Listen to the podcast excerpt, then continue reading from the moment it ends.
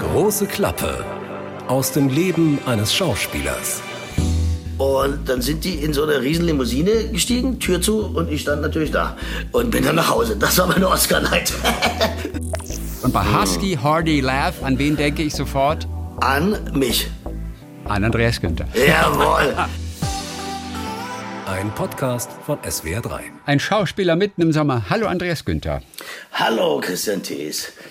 Es ist etwas ruhiger noch in diesen Zeiten. Es ist Sommer, kein großer Job. Die nächsten, die kommen erst jetzt wieder in den nächsten ein, zwei Monaten dann. Aber wir wollen kurz über andere Sommer sprechen oder über einen Ort, wo auch wahnsinnig viel die Sonne geschieden hat, von dem auch der junge, der kleine Konstanzer Andreas Günther immer geträumt hat, Amerika und auch Schauspielen in Amerika und auch ein bisschen Hollywood erleben. Ja, und du hattest in der Tat und du hattest in der Tat auch wirklich die Möglichkeit, denn du warst zweimal, zumindest kurz, in Los Angeles. Und über diese Zeit wollen wir natürlich auch ein bisschen noch wissen. Was hast du gedreht äh, zum Beispiel? Ich weiß nicht. Also in Amerika habe ich gar nicht gedreht. Ich habe ähm, 2001 habe ich ähm, diesen internationalen Kinofilm Baltic Storm gedreht. Da war das Thema der Untergang des, der Estonia. Weißt du, damals, wo über 800 Menschen ja gestorben sind.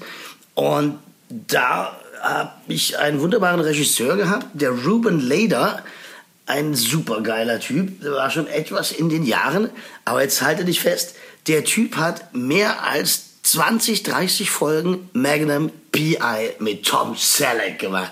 Ich bin bald ausgeflippt, als er mir das erzählt hat. Das fand ich so geil. Äh, und mit dem habe ich mich gut verstanden. Und dann kam die Drehzeit Ende. Dann habe ich gesagt, hey, sage mal, wenn ich mal nach L.A. kommen sollte, kann ich dich mal anrufen oder kannst du mir ein paar Leute vorstellen? Er so, ja, natürlich.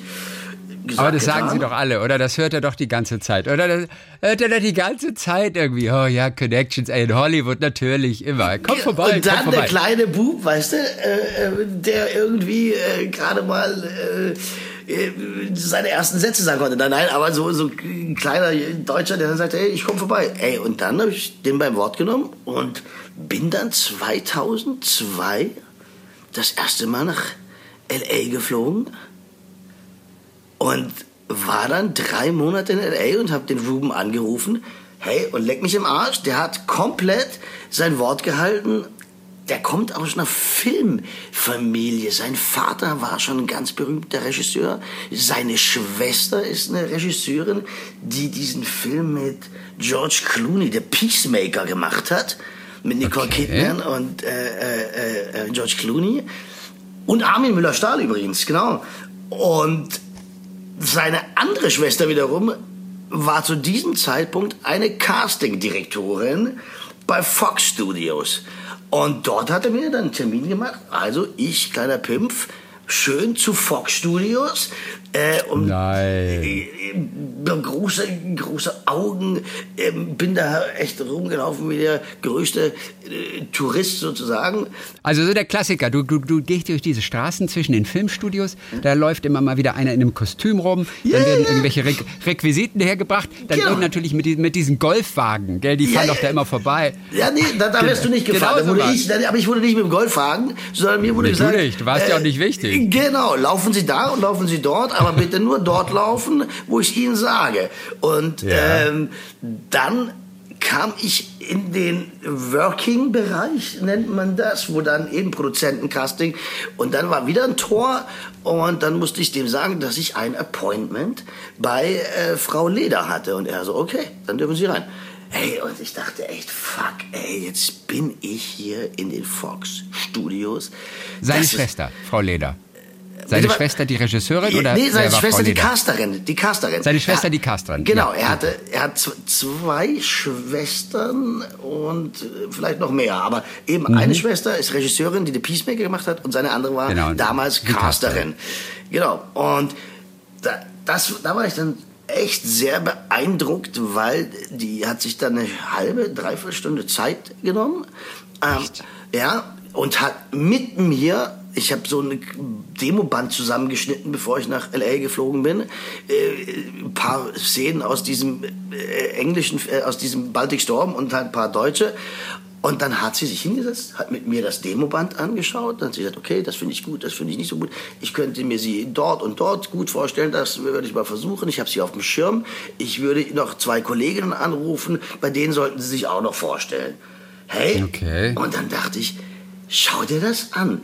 Ähm, und dann habe ich Ruben angerufen, habe ihm das erzählt und habe ihm eben gesagt, interessant ist das, weil in Deutschland kriegt man nicht so leicht Termine, wenn man so ein unbekannter Pupser ist, ja, Ja. da bei Casterinnen.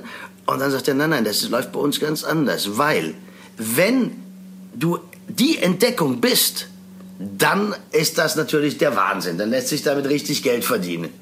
Eben, das ist, das ist, so denken die, ja. Äh, Ich schaue mir jeden an, weil in jedem könnte der nächste Brad Pitt sein.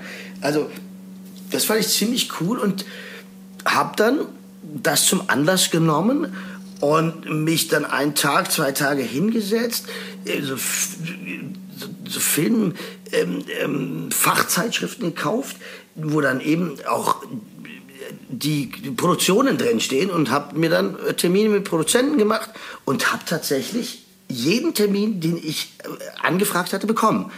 Das war wirklich, ich war super beeindruckt. Das funktioniert dort ganz anders als bei uns. Das ist ja erstaunlich, das schaffst du ja nicht mal bei uns in der Stadtverwaltung, wenn du einen neuen Ausweis beantragen Ja. willst. Und in Berlin schon dreimal nicht. Ah, Danke, da in Berlin, da äh, bist du froh, wenn du eine S-Bahn erwischt oder sowas oder wenn die fährt. Ähm, nee, das, das sind die Amis, das ganz anders. Die, ist, mir hat das mal jemand auch so erzählt. Da ist die Idee das Große, ja. Wenn eine Idee da ist, dann, dann, dann sind die da dabei. Und bei uns, glaube ich, äh, muss man 800, äh, wie heißt es, Bausparverträge haben oder so, damit was geht. Auf jeden Fall war es eine super geile Zeit und ich war, ja, also muss dir vorstellen, zum ersten Mal und dann Hollywood, dann dieses Schild und ich war da mittendrin. Natürlich war ich auch verdammt unsicher, ja. Hab mir natürlich jedes Mal in die Hose geschissen, weil ich auch wahnsinnig schlecht Englisch konnte. Das fanden die dann wiederum super charmant mit diesem deutschen, äh, österreichischen, leicht noch damals, äh, ähm, ähm, ähm, äh, jetzt fällt mir das Wort nicht ein. Mhm. Nicht Dialekt, Ja. sondern Mit dem Akzent. Akzent, mit dem Akzent. Mit dem Akzent. mit dem Akzent. Genau. Ja, und hab dann echt viele Leute kennengelernt und die sind ja dann gleich so offen und äh, dann äh, witzige Geschichte, dann waren auch zu dieser Zeit waren die Oscar-Verleihungen und das war echt abgefahren. Äh, da wird mega, mega weitläufig alles gesperrt. Da geht nichts ich. mehr, ja. Und Helikopter überall. Und ich wohnte damals in West Hollywood, hatte ich äh, über einen Freund ein Apartment bekommen. Und da war die Hölle los. Das fing dann schon vormittags an. Und überall sind Events und überall sind irgendwelche Shops plötzlich. Und dann läuft man da halt so durch und äh, dann dachte ich abends, leck mich am Arsch, hey, Oscar Night, okay, da sind ja die Oscar-Partys. Also werde ich mich da mal ein bisschen rumtummeln. Ähm, und Aber wieso kommst du da eigentlich hin? Also so eine Os- Oscar-Party, die für alle offen ist, denn die ganz wichtigen, die sind ja alle nur mit hier geschlossenem Kreis, weißt du. Jeder, jeder große Promi, ob Elton John oder Ja, ja, Madonna oder wer, macht doch seine Oscar-Party Genau, und lädt dann genau. dazu ein. Aber da kommst du natürlich nicht rein. Oder hast du es geschafft? Nein, jetzt pass auf, das kommt jetzt. Also ich wusste gar nicht, wo was ist. Also bin ich da äh, rumgelaufen. Äh, als, Spazier also als Fußgänger darfst du, nur die Autos dürfen nicht mehr. Und dann habe ich die Variety Party gefunden. Variety ist eine Zeitschrift, ich weiß nicht, ich glaube wöchentlich.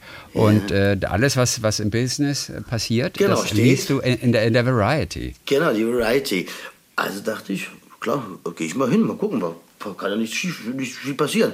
Also ich dahin, das war dann schon so ein 30 Meter langer roter Teppich, bevor du überhaupt zum Eingang gekommen bist. Ich laufe darauf zu und dann sehe ich so sieben, zehn Türsteher. Äh, Und dann bin ich hin, hey, hallo, wie geht's? Äh, Ich dachte, ich komme mal vorbei.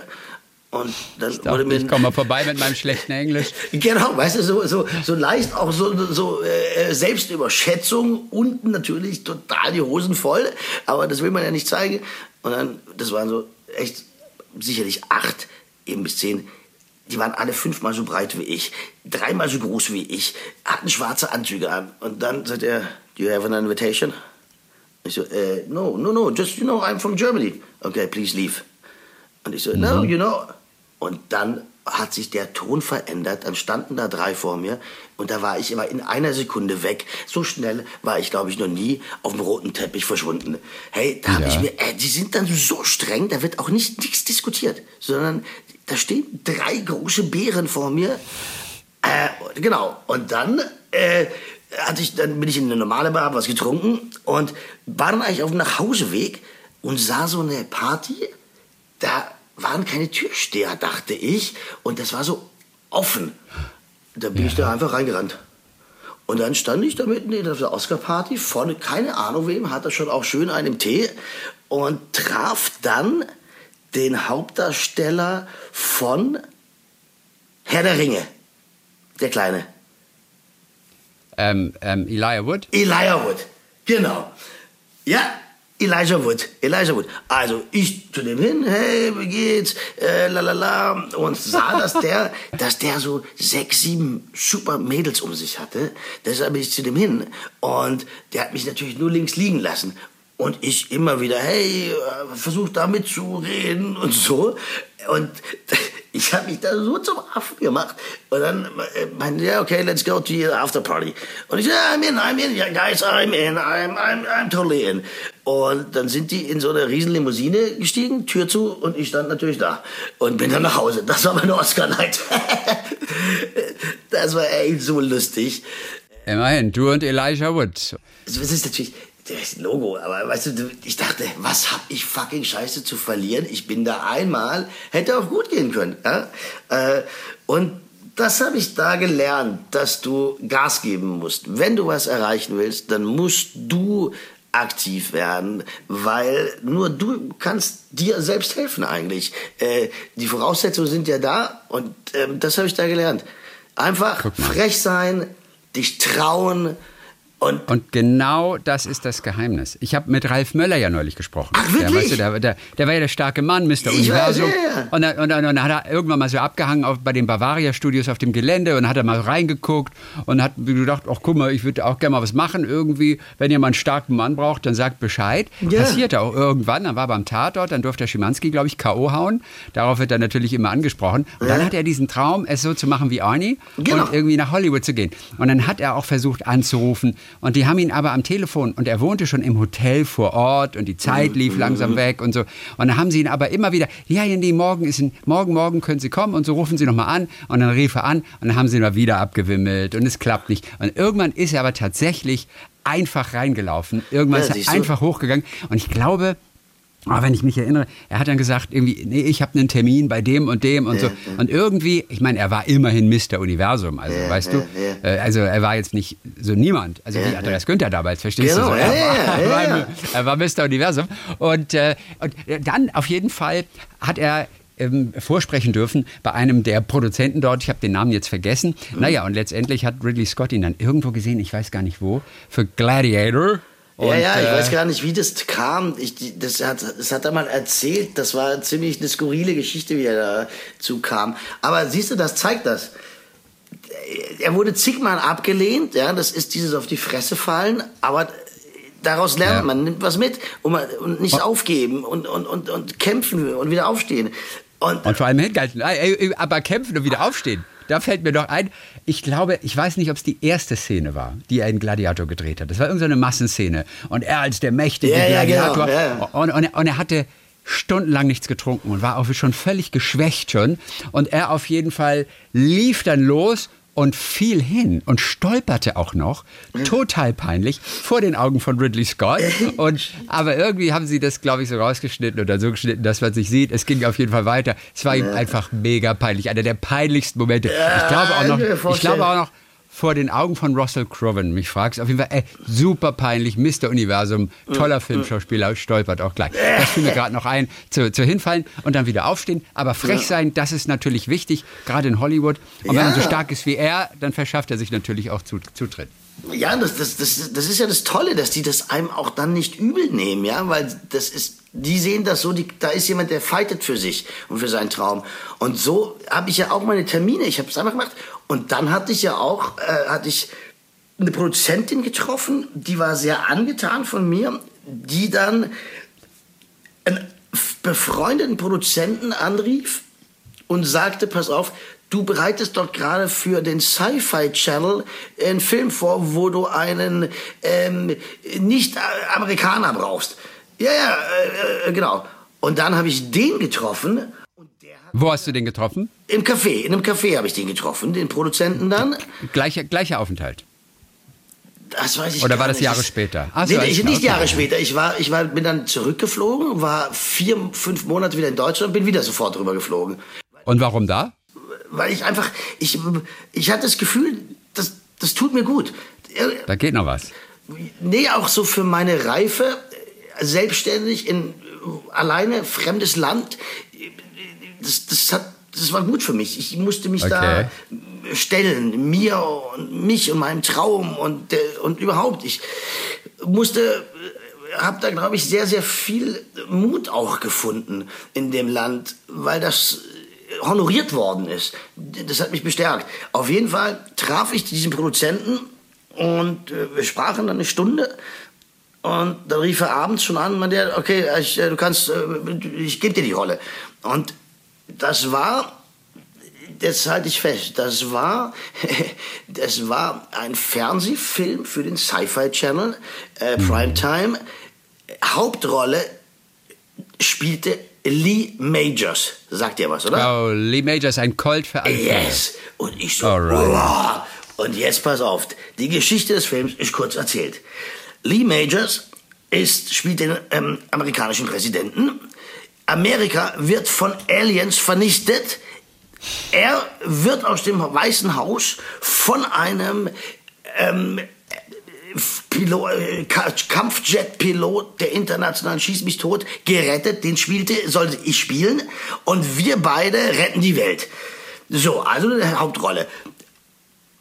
Und ich, alles klar. Und jetzt wieder der Knackpunkt, der sehr interessant ist dann. Ähm, dann habe ich gesagt, wann findet das statt? Und dann sagte er dann und dann. Dann sage ich, oh, da kann ich nicht. Da drehe ich einen ganz, ganz großen Kinofilm, den ich schon meinen Handschlag gegeben habe in Deutschland. Wirklich ganz wichtiger Film. Ähm, und kann ich nicht. Äh, Hm, ja. und dann sagt er, wie jetzt? Du weißt schon, wenn du diesen Film mit mir machst, bekommst du ähm, eine Künstler äh, Green Card für zwei Jahre. Du kommst automatisch in die Schauspielsäg rein, also in die in die äh, wie wir, in die in die Schauspiel äh, Gewerkschaft ähm, und kriegst ein Künstlervisum und bla bla bla. Und ich so, ja, ähm, nee, ich, das ist ein Kinofilm, also ganz ehrlich, äh, mach ich nicht. Äh, okay, also habe ich das Ding abgesagt, ähm, bin dann wieder nach Deutschland geflogen, habe diesen Kinofilm gedreht und diesen Kinofilm haben 150 Leute gesehen. Ey, und das war so, so dieser Idealismus damals bei mir und auch so, ja, ich mache hier einen Kunstfilm aus dem Dritten Reich mit Hilmar Tarte, äh, Hitler-Kantate hieß der damals. Ja. Äh, und äh, das ist wichtig, äh, anstatt diese einmalige Chance, einmalige Chance zu, in die, zu ergreifen, da, heute aus der heutigen Sicht sage ich, da stand ich mir wieder mal selbst im Weg, wie so oft, ja, das ist ja dann, wenn man reifer wird, erkennt man das. Ähm, äh, ja, krass. Und seitdem natürlich auch nie wieder irgendwas aus LA gehört. Das war's für dich und L.A. Das war äh, bis jetzt, genau. Aber jetzt, wie gesagt, James Bond 007, Andreas Günther. ja, aber es war trotzdem eine geile Zeit. Ich mochte das da.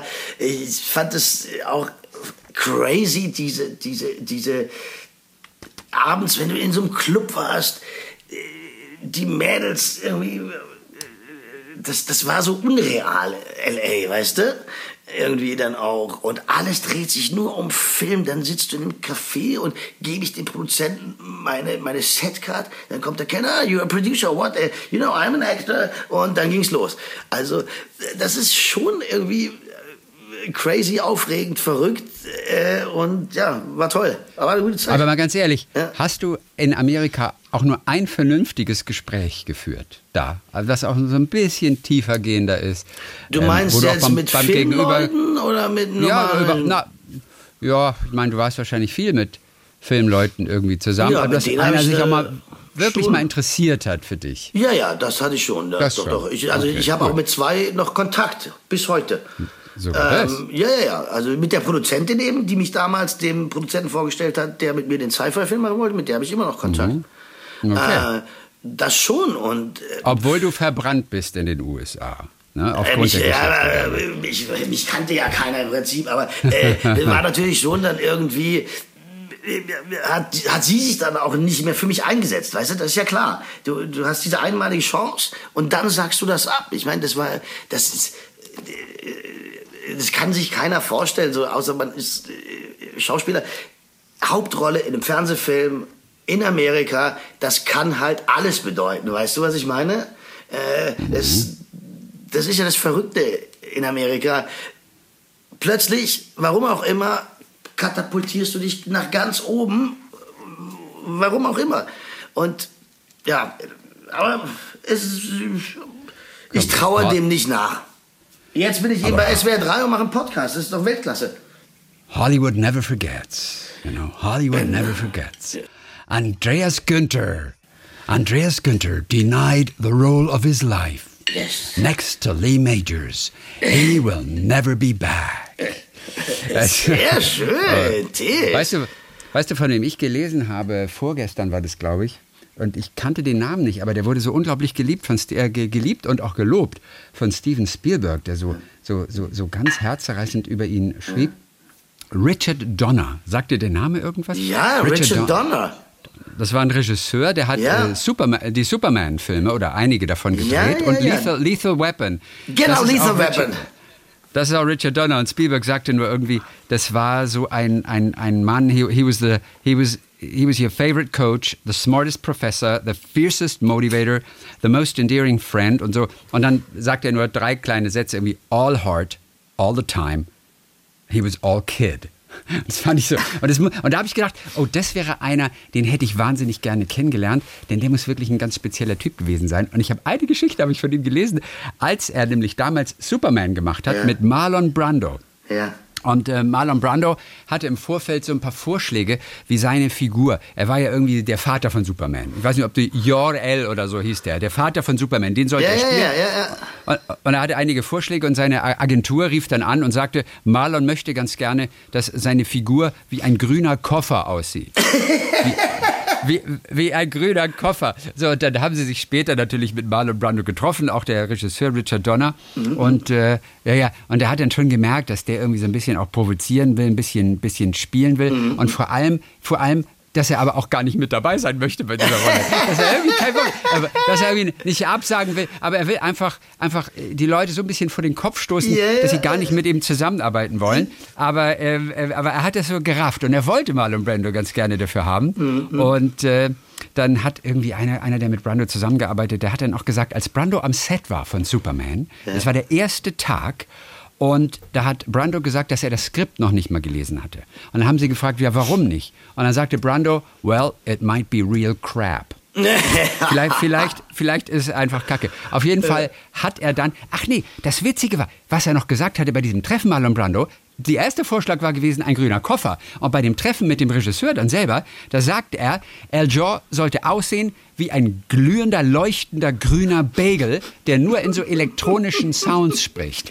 Weißt du? Und da hat Richard Donner aber gemerkt, irgendwie, der will uns nur abschrecken irgendwie. Yeah. Auf jeden Fall konnten sie sich einigen. Er hat das Skript am Ende dann gelesen, nachdem er am, am Set bereits erschienen war und fand es dann auch so ganz okay und war dann auch einverstanden, dass dieser El Jor auch so eine menschliche Gestalt annimmt. Und nicht, die äh, Gesch- grüner Koffer Geschichte, oder- ja, witzig. der grüne Bagel, der leuchtende grüne Ja, Bagel. genau. Die Geschichte hat Richard Donner erzählt, der vor kurzem ähm, Ver- verstorben ist. gestorben ist. Ja, Steven Spielberg hat so, so liebevoll von dem gesprochen. ja, und da hab ich gedacht, oh, das ist so, so schön irgendwie, den hätte ich. Ach so, und was er noch gesagt hatte, er hatte diese husky, hearty laugh. ja, ja, and that laugh will stay with me always. Mhm. Weißt du, und bei husky, hearty laugh, an wen denke ich sofort? An mich. An Andreas Günther. Jawohl. Hey, und äh, äh, äh, aber ja, Richard Donner, na klar, der, der war, der, sag mal, hat der nicht, der hat so diese ganzen, in den 80er Jahren, diese Blockbuster noch gemacht. Also egal, ich weiß nur, dass er Lethal Weapon gemacht hat und dass er auch Superman gemacht hat. Ja, Ähm, und ich habe, aber der sagt der, der hat dann auch, eine, der war auch Produzent. Er war auch Produzent, ja. Er war auch nur mal Schauspieler, glaube ich. Aber ähm, das Aber er hat Omen hat er, glaube ich, noch gemacht. Was? Das Omen war wohl auch wie so ein, so, ein, so ein Riesenfilm. Aber das stimmt, er hat schon irgendwelche Blockbuster hat er gemacht. Ja, und aber, dann eben auch als Produzent. Auf, Richard Donner natürlich. Äh, äh, mit Dings. Ähm, Mit ah, Dings? fuck, ey. Ja, what? Yeah, I, you know, I'm, um, I'm a blonde and a little bit stupid today. I have to think about Richard Blond? Donner. Donner. blond and stupid? Wer hat, wer war der Produzent von Bad Boys? Äh, das weiß ich nicht. The Aber Lost hast- Boys meinst du? Nein, Da war er Bad Produzent Boys. von The Lost Boys. Äh, von Bad Boys. Äh, der weiß ich nicht tatsächlich. R Donner, Den- den- Richard Donner und ah, fuck, ich bin, ich habe kein Google jetzt gerade bei mir. Ich kann nicht googeln. Ich weiß nur, er hat den Film gemacht, der, der diesen wunderbaren Titel hat, den ich einfach nur liebe. Ein Film mit Al Pacino, wo er diesen Football-Coach spielt, an jedem verdammten Sonntag. Mhm. An ich jedem, liebe den Ah, was ein Titel. geiler Film, an, ey. an jedem verdammten Verdammten Sonntag. Weil, die- Sonntag. weil diese, die spielen halt sonntags immer. Ja, ich weiß. Any Given Sunday. Given Sunday. Ja. Any Given Sunday Yes. und so weiter. Okay, Ein Bad Boys. Wahnsinnsfilm, ey. Okay, lass mich, lass mich kurz für dich gucken hier. Google, Dog. Ich google mal für dich. Google, je wanna google mal- believe. Ich google mal für dich Bad Boys Film. Ja. Noch Bad Boys Film. Wer hat denn mal mitgespielt beim Bad Boys? Äh, Harte da- Jungs. Harte Jungs. Das Harte Jungs. war äh, Will Smith und der Regie andere. Michael Bay. Ja, Ja. Regie Michael Bay. Ja. Produktion Don Simpson und Jerry Bruckheimer. Ah, so ist es. Ja, ich habe den verwechselt. Martin Lawrence. Ja, okay, nee, das ja, war ja, alles klar. Äh, war aber, er war auch Produzent eben. Er war Ähm, Produzent, ja. Hat äh, ziemlich viele Blockbuster dann gema äh, gemacht. Eben Die Geister, die ich rief, ja, zum Beispiel, hat er auch gemacht. Äh, ähm, The Assassins mit, mit, mit, ähm, äh, Sylvester Stallone, Fletchers Vision hat er gemacht. Ähm, 16 Blocks hat er noch gemacht. Also, der hat echt die fetten Dinger gemacht, ja. Ja, das ist Richard Donner. Siehst du mal, den ja. Mhm. Namen hatte ich, hatte, ich nicht so drauf. Aber ich glaube, ich glaube, da möchte ich die Biografie von dem mal lesen. Da ist eine rausgekommen 2010 von James Christie und die heißt You're the director, you figure it out. The Life and Films of Richard Donner. Wie geil. You're the director, Okay. you figure it out. Ja, Dein, das ja deine ganz- Hausaufgabe, du wirst Ja. diese Biografie lesen und uns allen im Podcast davon erzählen. Äh, Ja, da freue ich mich drauf. Sehr gut. Ähm, Andreas, dann ja, ja, jetzt, dann, pass auf, noch ein letzter Satz, weil du Nee. äh, heute die Folge eröffnet hast. Sommer, schön Sommer, ein schöner Sommer. Wir gehen ein bisschen zurück in den Sommer, als Andreas in L.A. war. So, ich bin immer noch am Bodensee und es regnet und regnet und regnet, liebe Freunde. Ich flippe aus hier. Ja, Ja, das ist nicht es. gut. Aber was soll's. So habe ich viel Zeit und Ruhe und kann äh, die Bücher alle lesen und äh, mich gut vorbereiten. Genau. Andreas Günther in in jedem verdammten Sommer. Yes. Also- Co-starring ähm, Bad Weather, co-starring Bad Weather. Bad Weather and Cameron Diaz. Ich finde, Bad Weather klingt wie so ein geiler Rapper irgendwie. Was ist Bad Bad, Weather. Weather, der, der Rapper vom Bodensee. Und demnächst wird dann auch wieder gedreht, dann ist die große Sommerpause vorbei, Ja, dann geht es wieder um das harte Tagesgeschäft und Das dann. geht schneller, als ich gucken kann. In, äh, am 3. September geht's los. Dann, das wird ein heißer Herbst. 3. September geht's los mit dem Polizeiruf. Und 29. September direkt blind ermittelt zwei Filme bis 3. Dezember. Also das wird ein heißer Herbst. Dann wünschen wir dir auf jeden Fall bis dahin eine gute Zeit und wir Dank. hören uns in zwei Wochen wieder. Und wenn ihr Andreas Günther, wenn ihr ihm begegnet, wie er ganz vorsichtig versucht, in den kalten Bodensee zu steigen, keine Angst vor ihm. Er will nur spielen. Ein Podcast von SWR3.